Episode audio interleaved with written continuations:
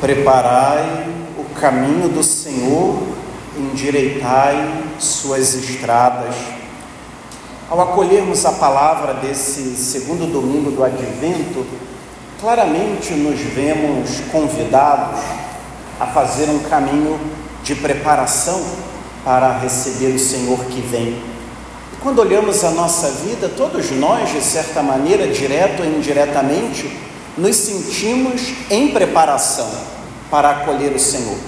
Nos sentimos preparando-nos para esse caminho para acolher o Senhor que vem, para recebê-lo no seu Natal, para celebrar o Natal. Nós precisamos nos perguntar: como estamos nos preparando? Qual é a nossa preparação? O que, é que nós temos feito ao longo da semana, ao longo desses dias, ao longo desse tempo do advento que acaba de ser iniciado, qual é a nossa preparação? E talvez poderíamos elencar muitas coisas que estamos fazendo.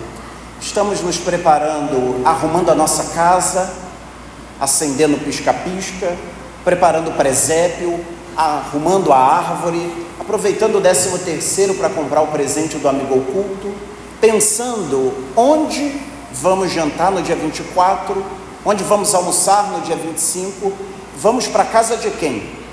Da sua mãe ou da minha? Vamos com quem? Normalmente, essa é a nossa preparação. Mas curiosamente, qual a conclusão que chegamos? Que a nossa preparação acaba se restringindo a uma preparação externa, uma preparação exterior e na verdade o Natal acaba sendo mais uma dentre tantas outras festas que celebramos. Até porque, para comer, beber, reunir a família e dar presente, não precisamos do Natal.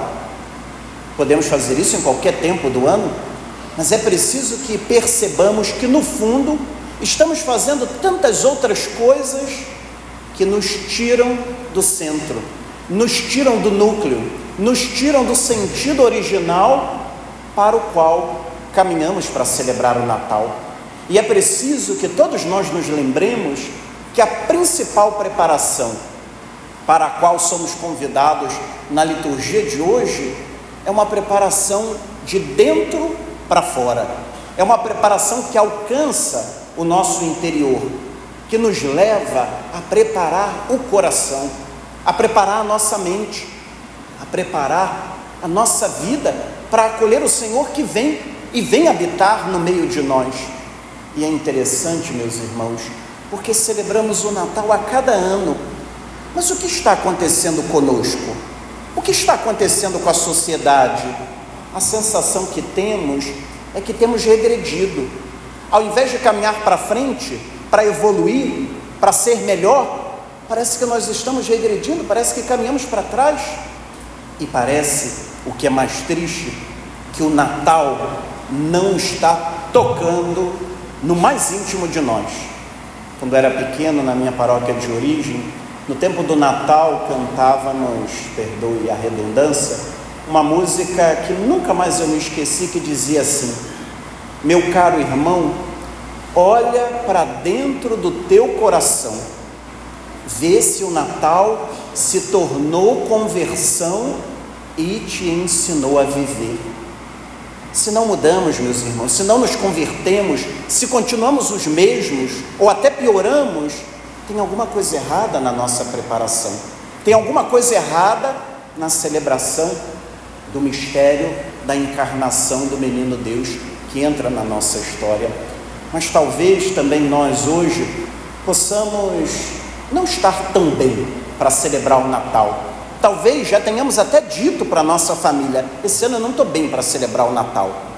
Tem esse problema, aquele problema, estou desempregado, seu pai está doente, estamos com esse problema em casa, mamãe não está bem. Quantos problemas nós temos para dizer: não estou afim de celebrar o Natal? Parece que não há motivo para celebrar o Natal. E é aí que nos enganamos, porque é exatamente nesse momento que nós precisamos celebrar o Natal. É exatamente como estamos no deserto da vida, no exílio da vida, nas dores da vida, que nós temos necessidade de celebrar o Natal, porque é celebrar a certeza de um Deus que, compadecendo-se de nós, entra na nossa história, se torna um de nós e nos diz com toda clareza: Eu estou do seu lado, eu estou aqui. O sofrimento, o problema talvez não vão passar, mas eu estou com você, eu não vou te abandonar e estarei todos os dias do seu lado. Foi a palavra que acabamos de escutar quando o profeta Isaías, escrevendo ao povo de Israel que sofre pela experiência do exílio, o profeta, em nome de Deus, logo começa: Consolai o meu povo, consolai-o, eis que o vosso Deus vem.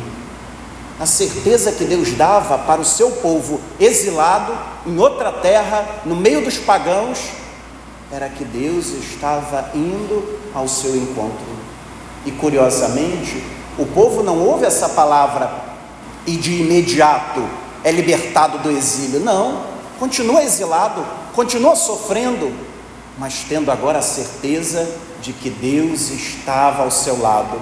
Eu e você talvez continuaremos nas noites escuras da vida, continuaremos no exílio, continuaremos no sofrimento, na dor, mas com uma presença que muda toda a nossa vida. Uma presença que nos faz dizer o mesmo que Paulo: Eu sei que Ele esteve ao meu lado e me deu forças. Por isso, Deus, no final da primeira leitura de hoje, nos dava essa palavra através do profeta, dizendo: Como um pastor, ele apacenta o rebanho, reúne com a força dos braços os cordeiros e carrega-os ao colo. É nesse Deus que nós cremos, e é nesse Deus que cremos que nós precisamos fundamentar a nossa vida e assim nos sentirmos todos impulsionados a fazermos um caminho de preparação, a endireitar as nossas estradas e ter o cuidado de não nos acostumarmos com os buracos da vida. Às vezes a gente anda em algumas ruas, já tem tanto buraco que a gente diz assim: cuidado que tem um buraco ali, cuidado que tem um buraco aqui. Você já desvia do buraco porque você já se acostumou. E às vezes esse é o problema da nossa vida. Já tem tanto buraco que nós já nos acostumamos com eles e achamos que eles fazem parte. Não, é a hora de endireitar os buracos, endireitar as estradas, endireitar o caminho para acolher o Senhor que vem. E por isso, hoje, todos nós precisamos acolher João Batista, que passa também pela nossa vida, nos convidando à conversão, a preparar nossos caminhos, a preparar o coração e a vida para acolher o Senhor da história que vem habitar no nosso meio. Que assim possamos acolher e vivenciar aquilo que o apóstolo Pedro nos apresentava na conclusão da segunda leitura de hoje. Caríssimos, vivendo nessa esperança, esforçai-vos para que ele vos encontre numa vida pura sem mancha e em paz. Curiosamente, o apóstolo chegava a dizer que Deus está pacientemente esperando a nossa conversão, esperando a mudança da nossa vida, porque Ele quer que todos se salvem. Que o Senhor Jesus, que vem e virá sempre, nos encontre pelo menos vigilantes e que preparemos de tal maneira a sua chegada que na noite do dia 24 e ao longo do dia 25, pelo menos na nossa vida, diferente da hospedaria do seu tempo, ele encontre espaço e tempo para acolhê-lo. Não permitamos, meus irmãos, que a hospedaria da nossa vida esteja ocupada por tantas coisas e tantas pessoas, não dando o espaço devido ao Senhor que vem armar a sua tenda para sempre no meio de nós. Preparai o caminho do Senhor, endireitai suas estradas.